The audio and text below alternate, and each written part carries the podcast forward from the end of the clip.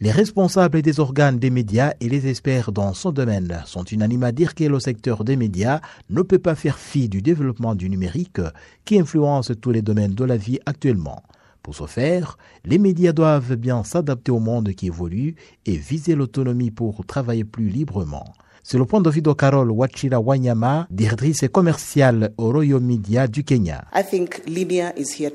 Je pense que les médias traditionnels continueront d'exister et ce sont eux qui permettront de financer ces nouvelles plateformes dans l'avenir. Nous savons qu'un grand nombre de notre audience se déplace vers le numérique. C'est une réalité dont on ne peut pas se passer. Il nous faut plutôt travailler et bien travailler et transférer le contrôle que nous avons sur le moyen traditionnel vers le numérique. Nous devons avoir des stratégies bien claires de maximiser les opportunités de revenus sur les moyens traditionnels afin qu'ils continuent d'entretenir la croissance du numérique dont la monétisation prendra plus de temps.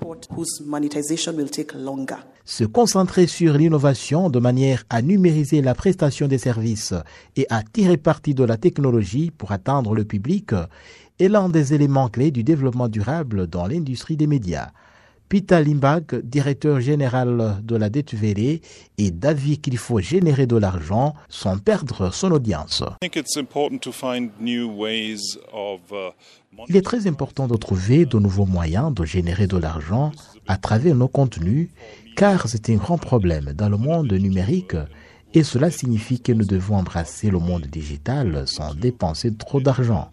Je pense que nous sommes sur une bonne voie d'arriver aux jeunes, parce qu'en Afrique en particulier, vous devez parvenir aux jeunes, sinon vous perdez le marché.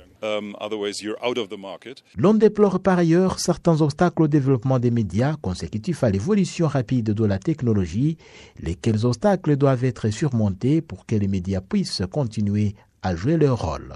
Marie-Laetitia Mugabo est responsable d'une radio-télévision privée au Rwanda. Il arrive que les informations importantes soient devancées par de fausses informations provenant de gens qui ne savent rien du journalisme. Là où qu'ils ne se lèvent le matin, créer une chaîne YouTube et y postent des informations qui peuvent être nuisibles il peut s'agir des informations fausses avec un contenu non important.